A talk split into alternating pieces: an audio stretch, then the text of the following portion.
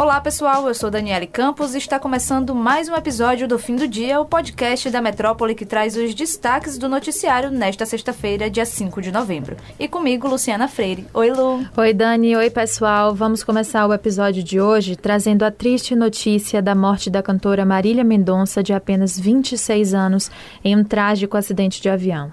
Marília e mais quatro pessoas estavam a caminho de Caratinga, em Minas Gerais, onde ela faria um show. A aeronave caiu próxima a uma cachoeira na Serra de Caratinga. Pois é, realmente muito triste tudo isso, Lu. E de acordo com informações do Corpo de Bombeiros, todos os ocupantes do bimotor Beach Aircraft vieram a óbito. A divulgação das informações foi muito desencontrada. Em um primeiro momento, a assessoria da artista afirmou que Marília estava bem. Aos poucos, as mortes foram confirmadas e os corpos identificados. E entre eles um baiano, Henrique Ribeiro Bahia, nascido e criado em Salvador e que costumava acompanhar Marília nos seus trabalhos e shows. Marília deixa então um filhinho que faz dois anos em dezembro e uma imensidão de fãs. Tão jovem, a Rainha da Sofrência, como ela era conhecida, era uma das cantoras de maior sucesso no Brasil atualmente. Natural de Goiânia, ela começou a carreira com 12 anos de idade com composições próprias. Em junho de 2015 foi lançada a canção Impasse, o primeiro single da cantora, que contou com a participação da dupla Henrique e Juliano. Em março de 2016, lançou seu primeiro álbum, intitulado Marília Mendonça ao Vivo, que contou com as músicas Sentimento Louco e Infiel, que se tornou a segunda canção mais tocada nas rádios do Brasil naquele ano. Nós, do Grupo Metrópole, prestamos nossos sentimentos aos familiares e amigos de todas as vítimas desse acidente. Agora vamos falar sobre a decisão do Palácio do Planalto de impor sigilo de até 100 anos aos exames de anticorpos de Covid-19 feitos pelo presidente Jair Bolsonaro. O presidente diz, sem base científica, que não vai tomar a vacina porque os resultados dos testes apontam que ele apresenta uma taxa de IgG, que é imunoglobulina, suficiente para protegê-lo contra o coronavírus. Acontece que essa decisão do Planalto reforça a suspeita de que Bolsonaro pode já ter se imunizado ou também contraído a doença de novo e não quer divulgar essas informações. A justificativa para a medida de colocar em sigilo os resultados dos testes, que foram pedidos via lei de acesso à informação, é de que a disseminação desses dados violaria a intimidade privada, honra e imagem de Bolsonaro. Só que, de acordo com o site Metrópolis, a lei proíbe que restrições sejam determinadas caso essa ação possa interferir ou prejudicar uma apuração de irregularidade, por exemplo. Isso significa na prática que, se Bolsonaro contraiu Covid e ocultou essa informação de quem convive com o chefe de Estado, ele pode sim ter praticado um crime. Essa medida ainda vai dar o que falar e nós vamos acompanhar de perto essa história.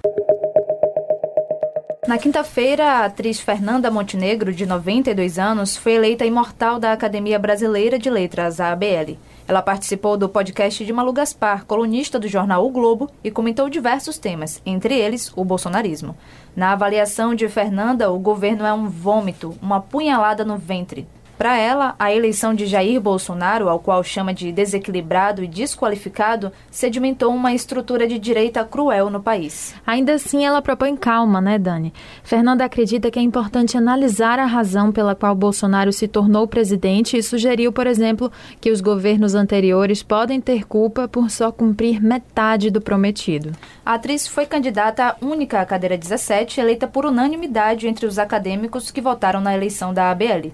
A escolha escolha a Gracia Artista, que tem uma carreira de mais de 70 anos, ajudando a moldar o teatro, o cinema e a TV brasileira.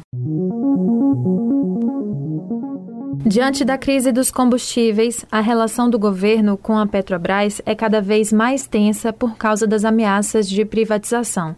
Mas a estatal informou que não há qualquer estudo sendo feito sobre uma possível venda da empresa.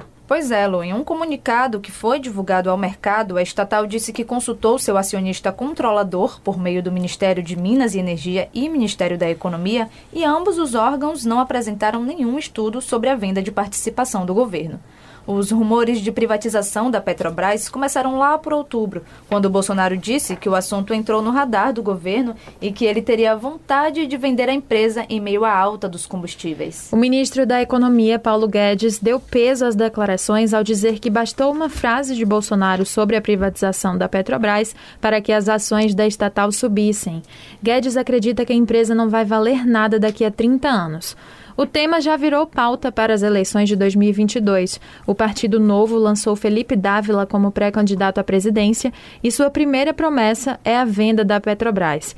O também pré-candidato João Dória, do PSDB, se posicionou a favor da privatização.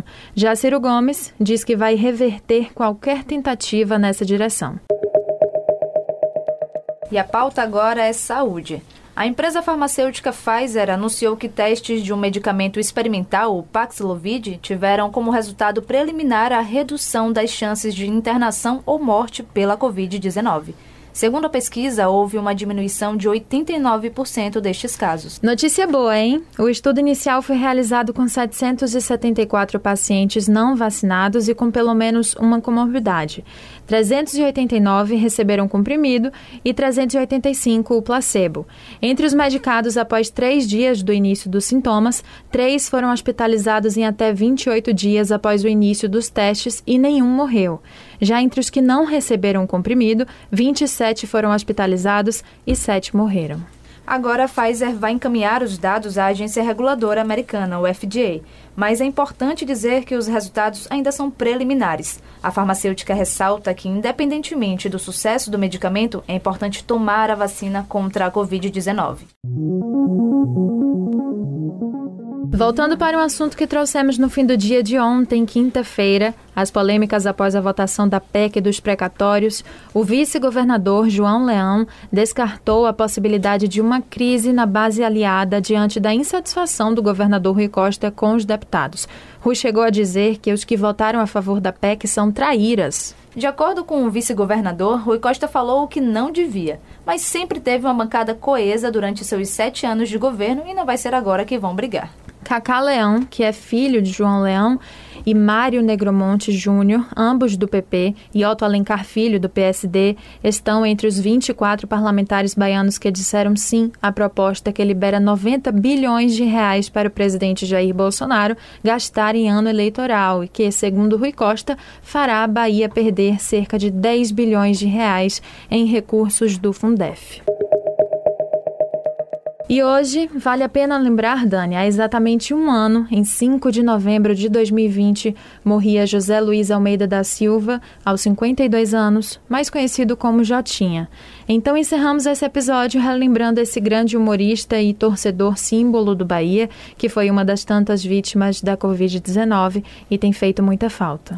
Vale a pena lembrar que hoje eu vou comer água doente de amor. Que figura, viu, Lu? E quem conhece sabe que Jotinha era bastante popular nas redes sociais, onde ele gravava vídeos e áudios comentando situações engraçadas. Inclusive, sua conta no Instagram ainda se mantém ativa, com mais de um milhão de seguidores. Quando morreu, seu obituário foi destacado em jornais de todo o país e até no New York Times, um dos mais respeitáveis periódicos do mundo. Jotinha gravou peças publicitárias em favor do Esporte Clube Bahia, além de ter estampado também propagandas no interior do estado e em outros locais. Era dono de vários bordões, como Vale a Pena Lembrar, O Bambu Vai Gemer e Papá. Mãe, vale a pena lembrar, velho, que eu tô namorando. Uma morena linda, bonita, maravilhosa e especial. Vale a pena lembrar que não é só pra namorar, não. Furufá. De respeito, conversa é essa, Eu quero furufá. De assunto. Ele deixou mesmo seu legado e em sua cidade natal, inclusive, Elísio Medrado, que fica no interior da Bahia, um projeto foi aprovado concedendo o nome de uma das praças para Jotinha. Vocês podem conferir estas e outras notícias lá no portal Metro 1, metro1.com.br. Acesse as nossas redes sociais, que são do Grupo Metrópole, e também o nosso YouTube, youtube.com.br portal Metro 1. Valeu, Dani. Tchau, pessoal. Bom final de semana. Bom final de semana a todos. Até o próximo episódio.